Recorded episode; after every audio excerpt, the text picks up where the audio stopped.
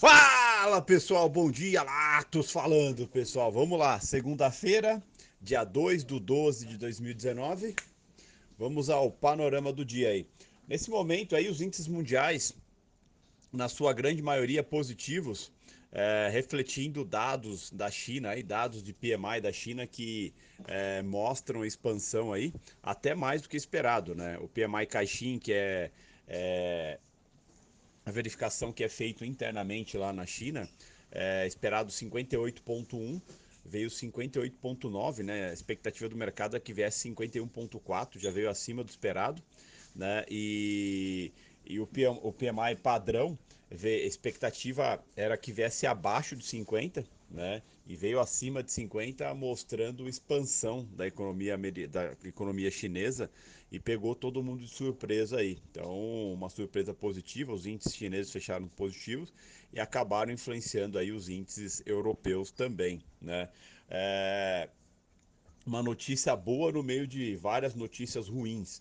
É, na semana passada, o Trump assinou o acordo lá sobre Hong Kong, né, no qual o Senado tinha votado e a China tinha deixado bem claro que faria retaliações é, caso Trump viesse assinar. Isso também poderia trazer problemas para todo o acordo comercial e foi o que aconteceu. Né? É, a China retaliou, Trump assinou o acordo né, sobre sanções contra Hong Kong referente a direitos humanos, contra contra os manifestantes e Hong Kong inicialmente a China é, proibiu, né, tirou a licença de navios americanos poderem navegar em águas é, da região ali de Hong Kong. Essa é a, a, primeira retaliação. Outra coisa também que aconteceu foi o fato de a, a Global Times ter anunciado é, que inform, informações mais detalhadas sobre a guerra comercial e sobre as imposições da China, e uma delas é de fato a retirada das tarifas. Não somente as tarifas agora que vão entrar, que nem entraram em vigor ainda, que em teoria entra em vigor agora 15 de dezembro, mas sim tarifas já vigentes, né? exigência da China e pela declaração nada adianta os Estados Unidos simplesmente não adicionar novas tarifas, é preciso cortar é, pelo menos parcialmente as existentes. Então tem um impasse bem grande aí nessa, nessa guerra comercial aí, que bem provável que não se tenha nenhum tipo de acordo esse ano, ainda mais depois do Trump ter assinado aí o acordo sobre Hong Kong, né, votado pelo Senado americano. Então, a, a situação da guerra comercial está bem digesta ainda, bem digesta, sem sinais de solução. Enquanto isso, o mercado comemora dados de PMI é, vindos aí da China principalmente, tá? Da China principalmente acaba dando de certa forma uma uma tranquilizada. O PMI da industrial da Europa saiu agora cedo também, é, saiu agora às 6 da manhã. A expectativa era 46,6, veio 46,9. Veio acima do esperado, mas ainda abaixo dos 50, mostrando ainda a retração da economia europeia. Né? E a tendência é que se mantenha assim. Tá? Mas mesmo assim não foi suficiente para tirar aí a euforia em cima do PMI da China, tá? que ainda vem prevalecendo.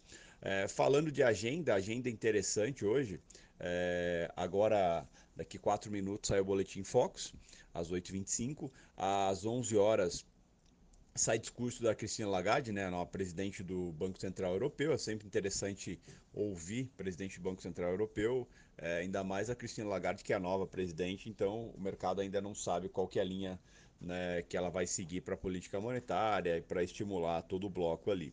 Às 11h45, dado muito importante, PMI industrial dos Estados Unidos, expectativa é 52,2. Tá? Então, aguardar para ver o que vem. Às, às 12 tem índice ISM de emprego, setor manufatureiro dos Estados Unidos. É, e também tem PMI industrial ISM, tá? que é bem importante esse PMI. Vale lembrar que é esse PMI que no mês passado gerou uma movimentação bem intensa no mercado, porque ele veio 48,3, né, abaixo do esperado, abaixo dos 50 e surpreendeu o mercado. O, então a expectativa para esse agora é 49,2, ainda com uma contração, hein? é aguardar, um dado bem importante. Às 16h30 tem posições líquidas de petróleo de especulação, tá? tanto Brasil quanto os Estados Unidos.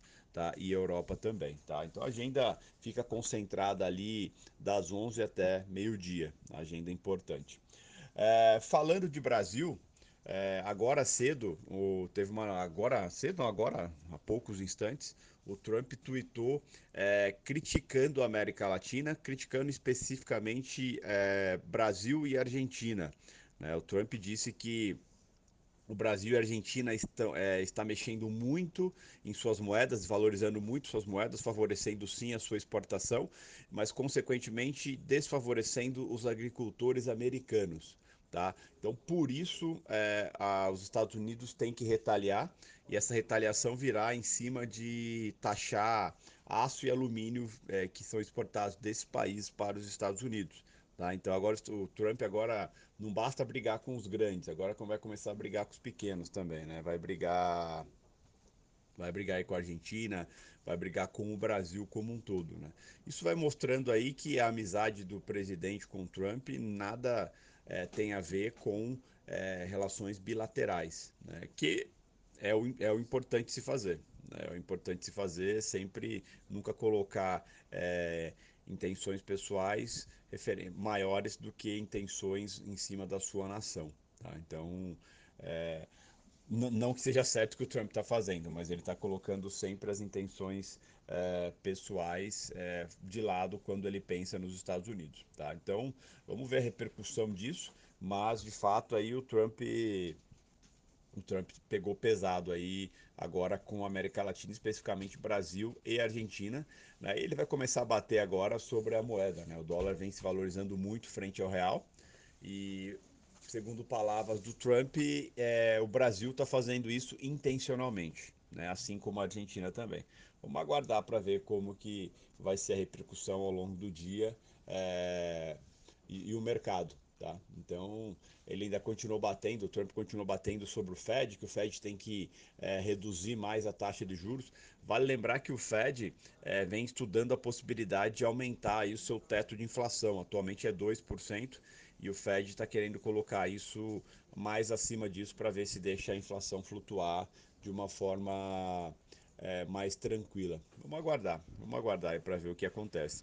No final de semana, o Paulo Guedes é, deu uma entrevista é, no qual ele citou que ele acredita que foi uma ótima escolha ele ter vindo para o governo Bolsonaro, apesar de o Bolsonaro ter freado ele em algumas reformas, mas é, ele está muito feliz com tudo que está acontecendo e está conseguindo colocar em prática tudo que ele acha importante, né? tudo que ele acha importante aí para para tudo que ele vem fazendo é, dentro do governo e para tudo que o, o Brasil precisa que seja feito. Então, de certa forma, ele mostrou que ele, tá, ele mesmo está satisfeito com tudo que ele está fazendo, tá? Tudo que ele está fazendo aí no, no dia a dia. Vamos, vamos aguardar, né? O, semana passada, o, mudamos de contrato, né? Agora, como já estamos no contrato do UF20, né? Que é já referente ao mês de janeiro, e o dólar fechou forte na sexta-feira, né? 1,08 de alta. Já era meio esperado essa puxada, até porque os estrangeiros estavam com uma posição carregada até o último dia de vencimento, que foi sexta-feira, é uma posição muito grande de dólar, né? Então foram para Petax aí muito carregado e com certeza brigariam por essa posição e foi o que aconteceu, né? Isso fez com que o mercado fechasse uma alta expressiva, 1,08 de alta ali, a 2,242,5 com ajuste a 2,300, 2, é, desculpa, 4,235,10. Tá? Então foi um ajuste bem interessante, o fechamento foi 4,242,5. O Ibov acabou fechando estável ali, 0,05 é, de queda, mas acima dos 108 mil pontos, fechou ali a 108.233. Vamos ver essa semana. Semana é, agenda interessante, sexta-feira tem payroll, mas ao longo da semana tem bastante coisa. Quarta-feira tem ADP, e hoje também já tem PMI, então é uma semana bem interessante. É, pelo noticiário aí, a semana promete, o mês, esse restinho de dezembro também promete bastante. Então vamos ficar bem atento aí. Grande abraço a todos, ótima semana.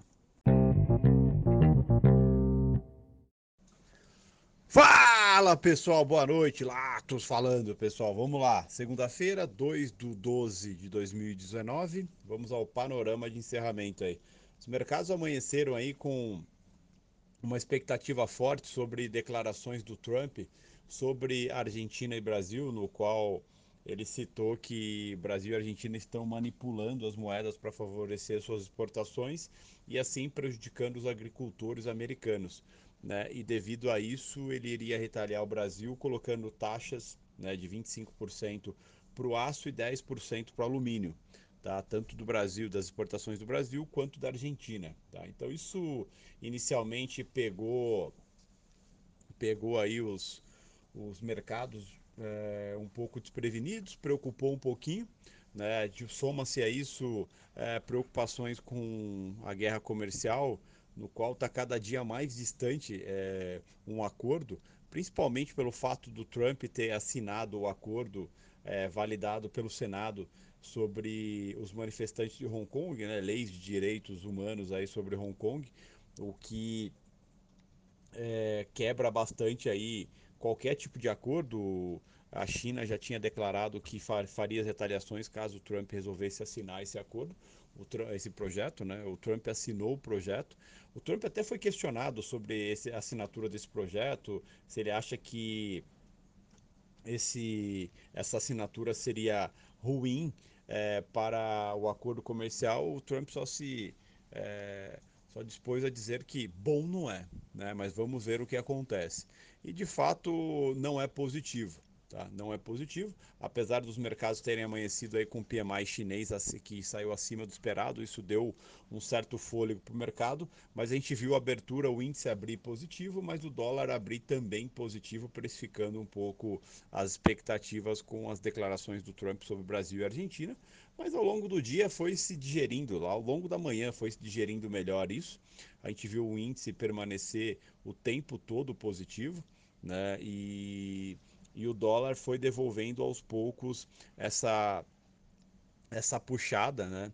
É, essa abertura em alta, porque depois começou a se ver que as exportações de aço e alumínio pro, do Brasil para os Estados Unidos são pequenas, é, essas taxas já existiam um dia e foram retiradas. É, a exportação desse ano de aço do Brasil para os Estados Unidos foi muito menor do que ano passado.